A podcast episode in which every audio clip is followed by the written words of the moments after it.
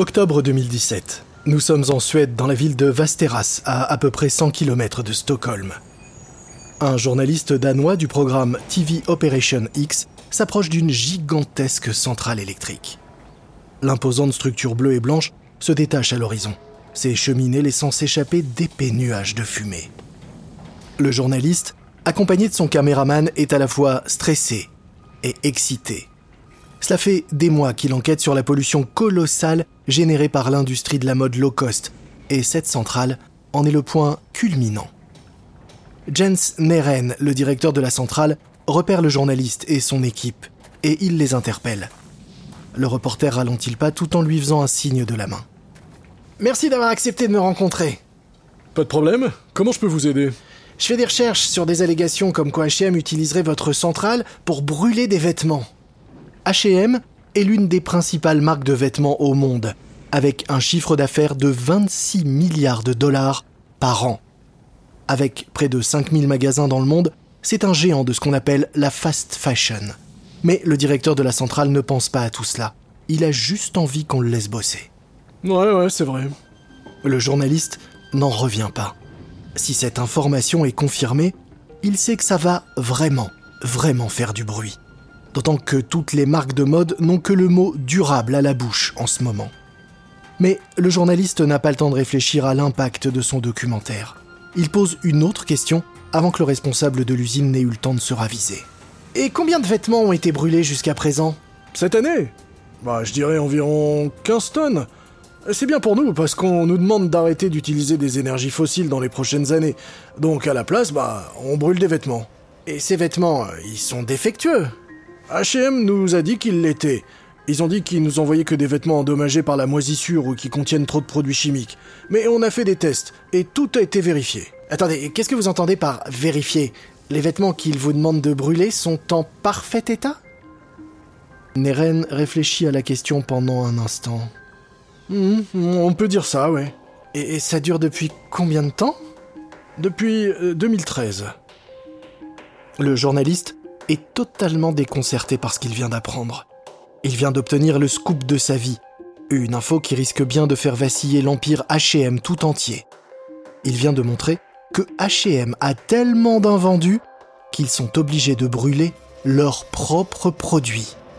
Et ils font cela depuis au moins une demi-décennie.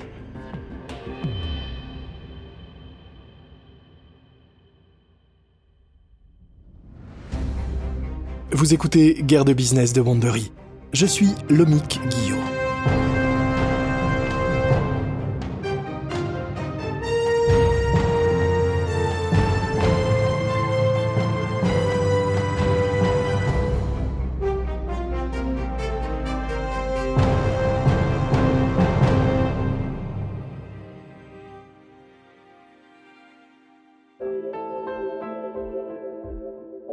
Depuis les années 80, la consommation de vêtements a quintuplé dans le monde.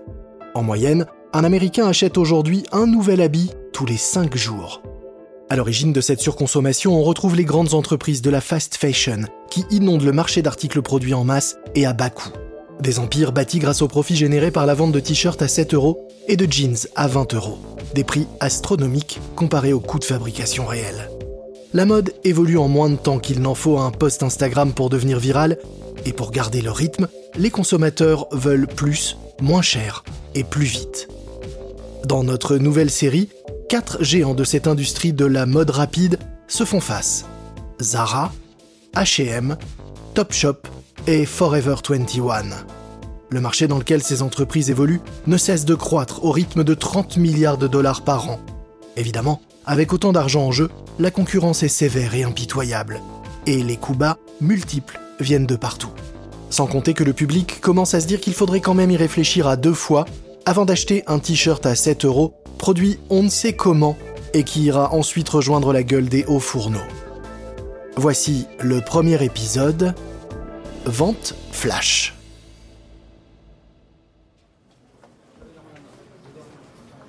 Nous sommes à Londres en 1987.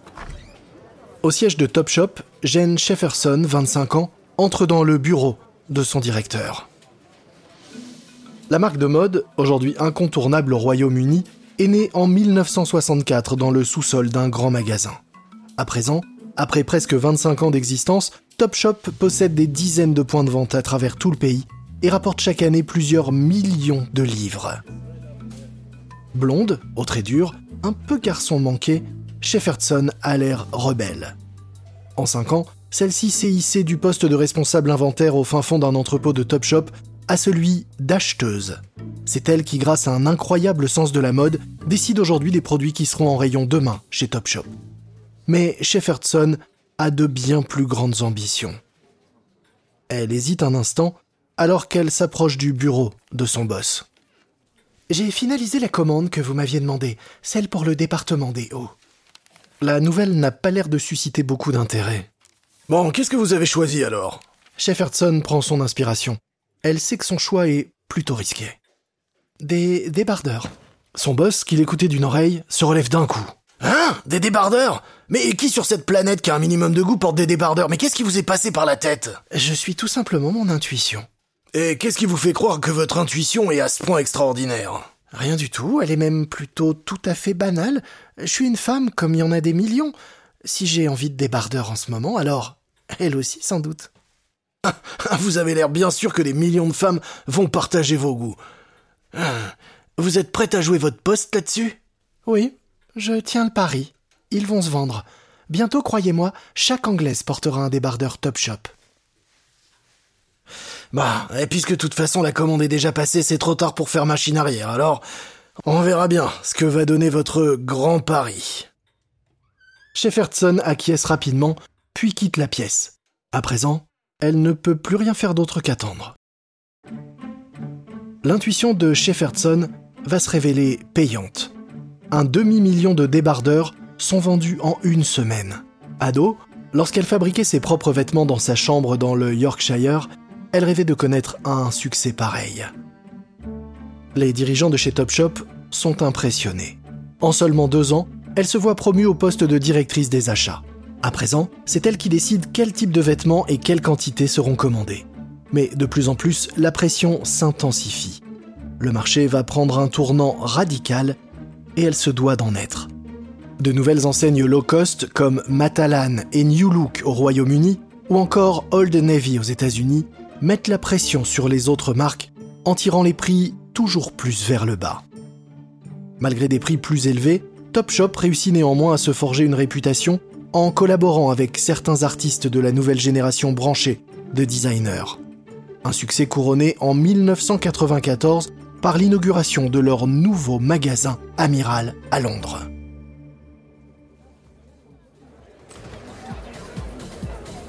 Oxford Street, à Londres. Deux adolescentes en jupe courte, collant et paire de Doc Martens entrent dans le tout nouveau magasin Topshop flambant neuf de 8500 mètres carrés sur trois étages. Une boutique si vaste qu'elle recevra vite le nom de Big Topshop. Les deux adolescentes restent un instant sans voix devant ce qu'elles découvrent. Au troisième étage, un DJ joue un set à plein volume. Les deux jeunes filles sont hallucinées par la quantité de vêtements. Les rayons sont pleins à craquer de vêtements trendy aux couleurs criardes. Ce n'est pas qu'un magasin, non. C'est une expérience à part entière. Une nouveauté qui va bouleverser tout le monde de la mode. Waouh, on se croirait en club attends, t'as vu, c'est Ouf Attends, non mais t'as vu Il y a un salon de manucure et là, un rayon avec des snacks Ouais, c'est juste incroyable des hordes d'adolescentes se pressent dans les cabines d'essayage, les bras pleins d'articles. Leur garde-robe est un mix entre marques de créateurs, pièces vintage et des basiques, notamment des débardeurs. Chaque corner porte un nom comme Freedom, Boutique et Moto, désignant les différentes inspirations des pièces qu'on peut y trouver, chacune se complétant et ouvrant la voie à des combinaisons infinies.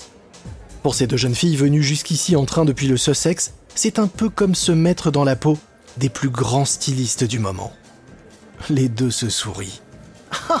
Je suis sûr que c'est là que Kate Moche vient faire son shopping. Grave.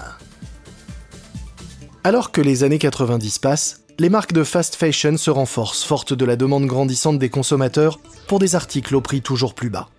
Jane Shefferson, quant à elle, est persuadée qu'on peut tout à fait concilier style et accessibilité.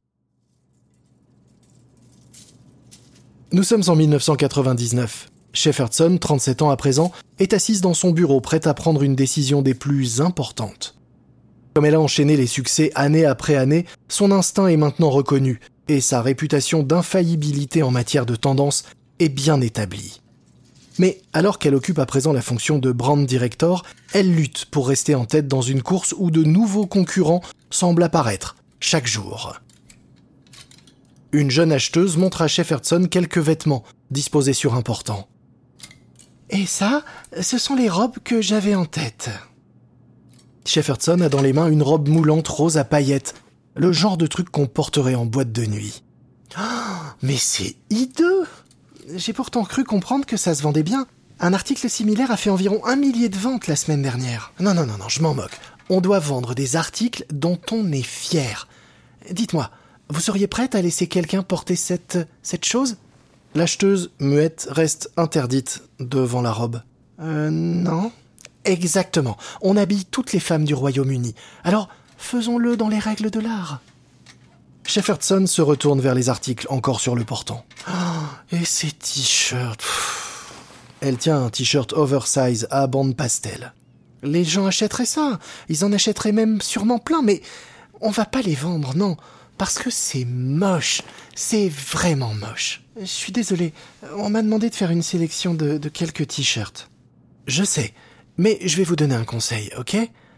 On vend des vêtements que vous et vos amis aimeriez porter. Vendez ce que vous trouvez beau. Vendez des pièces qui vous font dire en les voyant Waouh, ouais, ça c'est bien. Et peut-être qu'en soi vous ne tirerez rien de cet article-là, mais si un client aime, eh bien il reviendra le mois prochain pour voir les nouveautés. Shefferson extirpe une veste militaire du portant et l'observe un instant. Hmm, voilà, ça c'est super. Il me faut plus de trucs comme ça. Vous avez visiblement de bonnes intuitions, alors faites-vous un peu confiance. Sous la direction de Shefferson, Topshop est sur le point d'atteindre de nouveaux sommets. Mais Topshop n'est pas la seule entreprise à faire du bruit dans le monde de la fast fashion. H&M a passé les deux dernières décennies à se développer à travers toute l'Europe.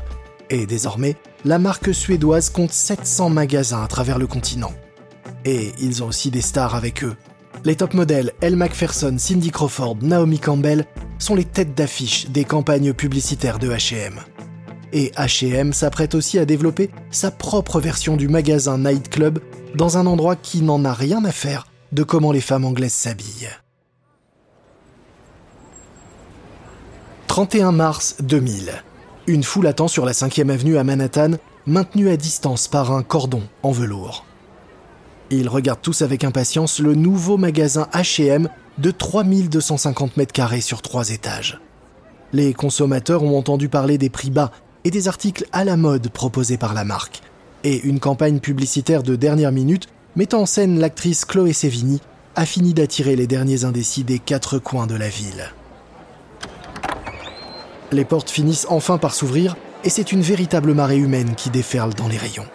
Des jeunes femmes se saisissent d'articles à toute vitesse. Oh mon dieu, j'adore ce débardeur Elle tient un débardeur moulant à imprimer léopard. C'est combien?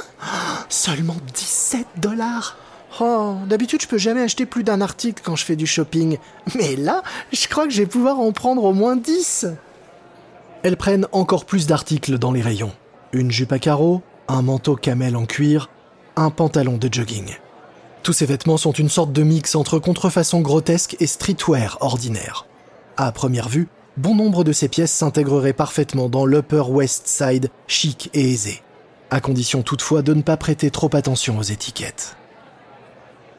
L'une des amies montre un mannequin en vitrine. Oh, il me faut cette jupe en cachemire Celle sur le mannequin fait juste ma taille Oh, la queue pour les cabines d'essayage est déjà super longue. Impatiente, elle décide d'essayer des articles directement dans l'allée du magasin grâce aux nombreux grands miroirs disposés ça et là.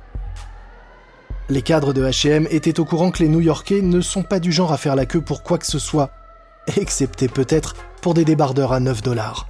Rien que dans les 13 premières minutes après l'ouverture, 2000 acheteurs sont entrés et ressortis du magasin, les bras pleins de produits. La concurrence commence à s'inquiéter. Des magasins comme Lerner New York, Limited Express et même Bloomingdale's s'inquiètent des prix incroyablement bas de HM. Ils savent que si l'entreprise s'installe dans les centres commerciaux, à l'époque le Saint Graal économique pour toutes les enseignes américaines, alors ils auront du mal à rivaliser. Dans ce qui pourrait être vu comme une contre-attaque, Bloomingdale's lance une nouvelle campagne publicitaire qui met l'accent sur le style et le prix. Un coup étonnant de la part de cette enseigne haut de gamme qui jusque-là ne s'était jamais préoccupé de rendre ses produits abordables. HM, de son côté, a bien les centres commerciaux en ligne de mire. La marque prévoit d'ouvrir 100 magasins à travers les États-Unis, à commencer par le Palisade Mall au cœur de New York et le Garden State Plaza du New Jersey.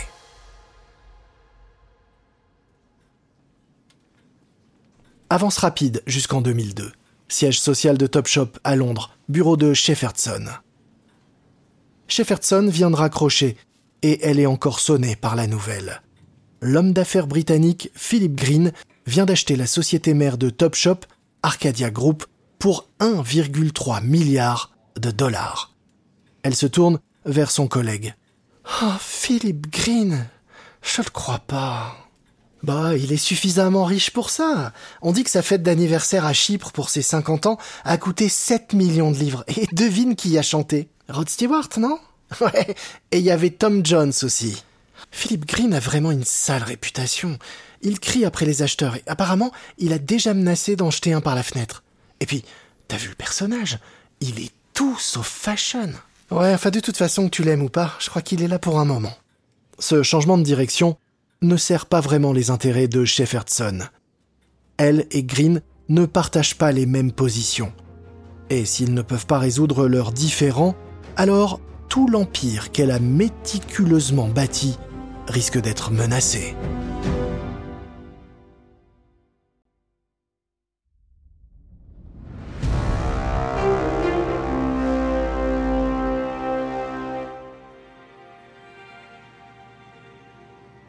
Novembre 2004 à Stockholm, en Suède.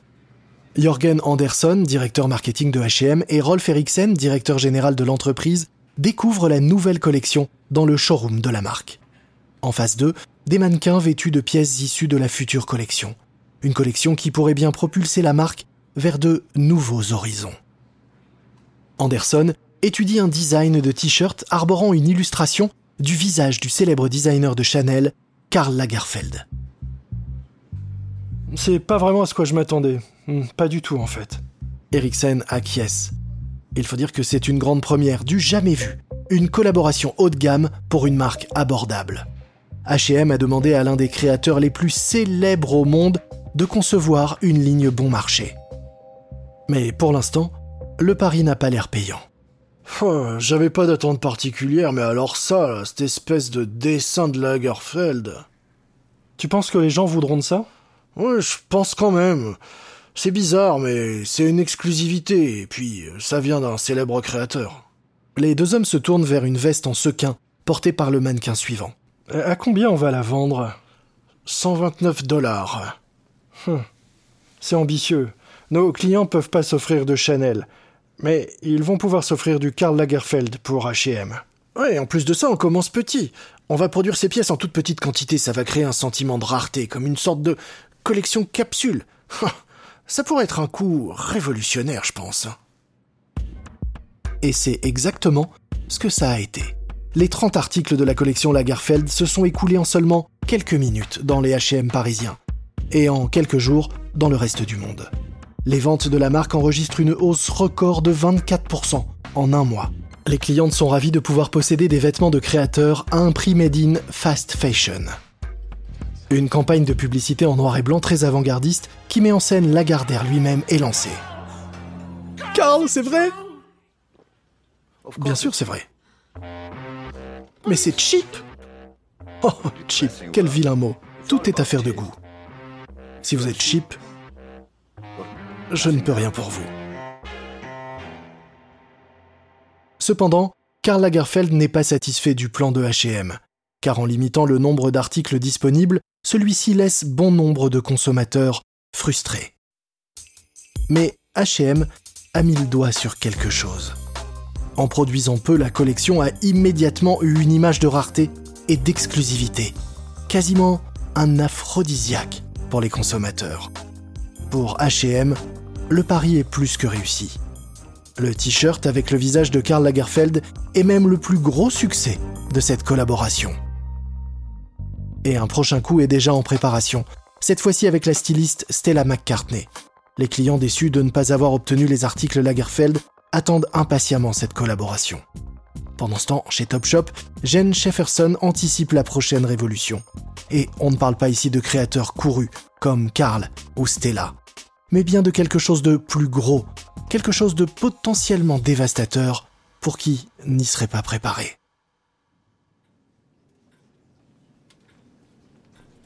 Nous sommes en 2004 et Shefferson est dans le bureau de Philip Green. Avec son air sévère et ses cheveux gris clairsemés, Green ressemble à un personnage des Sopranos.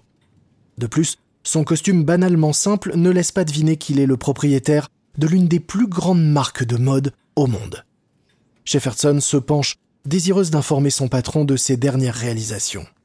Les choses bougent vite, tout ça à cause d'Internet. Avant, les gens lambda n'avaient aucun moyen de pouvoir voir les dernières créations qui étaient présentées lors des défilés. Mais aujourd'hui, n'importe qui, en sachant à peu près où chercher, peut accéder à tout ce contenu. Mais Green fait la moue. Les spéculations et les théories à propos de l'industrie ne l'intéressent pas. Lui, ce qu'il veut, c'est du concret. Et qu'est-ce que ça veut dire, ça, pour vous? Ça veut dire qu'on va devoir être rapide, bien plus rapide que jusqu'à présent. Aujourd'hui, il faut environ six mois pour que les tendances passent du podium au rayon.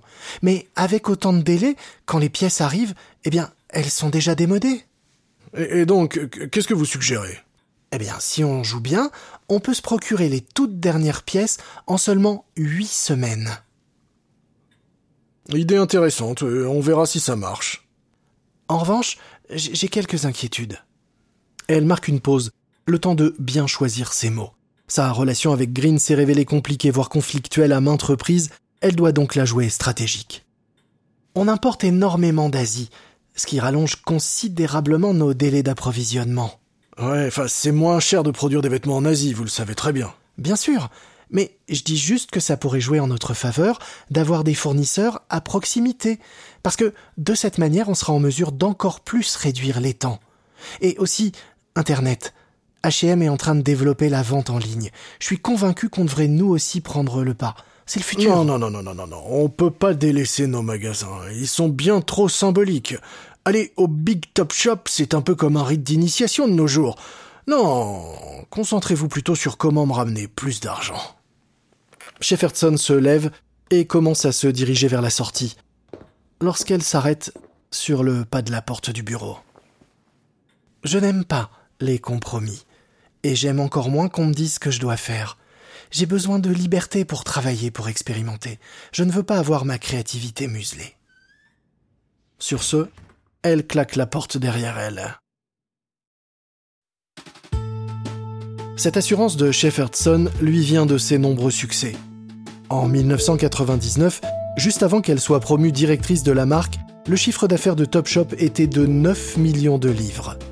En 2005, ce chiffre est de 110 millions. Et même si elle doit encore en référer à Green pour ce qui concerne les décisions importantes comme le lancement du shopping en ligne ou les emplacements des usines, elle a assez d'énergie pour réussir quelques coups d'éclat. Tout d'abord, Shefferson conclut le deal pour le sponsoring de la Fashion Week de Londres. Puis, elle lance Top Shop To Go, un service qui livre à domicile chez les clientes une sélection soignée de plusieurs pièces. Elle organise même des soirées en magasin destinées au public adolescent de la marque. Shefferson est au fait de sa gloire, mais son succès chez Topshop sera tout aussi éphémère que les tendances dont elle arrose les consommateurs.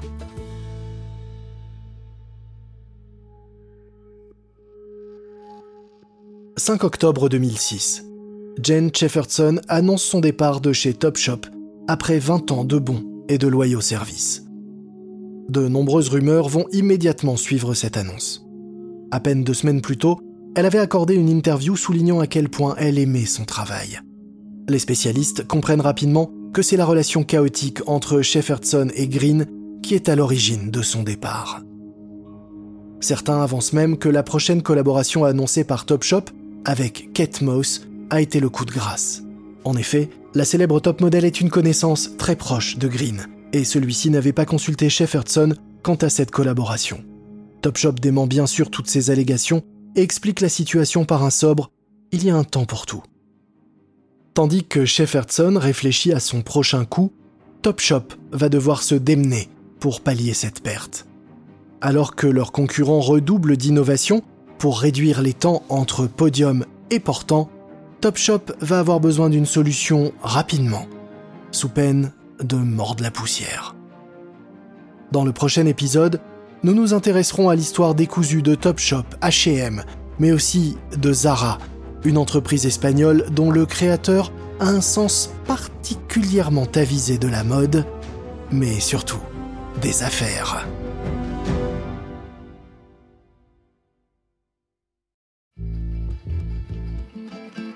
J'espère que vous avez apprécié ce premier épisode de Guerre de Business Fast Fashion de Wandery. Une remarque à propos des dialogues entendus dans cet épisode, il s'agit de reconstitution, mais sachez que ces mises en scène se basent sur un sérieux travail de recherche et de documentation.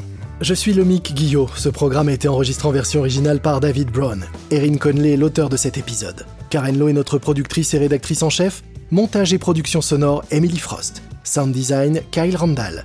Notre producteur est Dave Schilling, coordination de production, Emily Kunkel.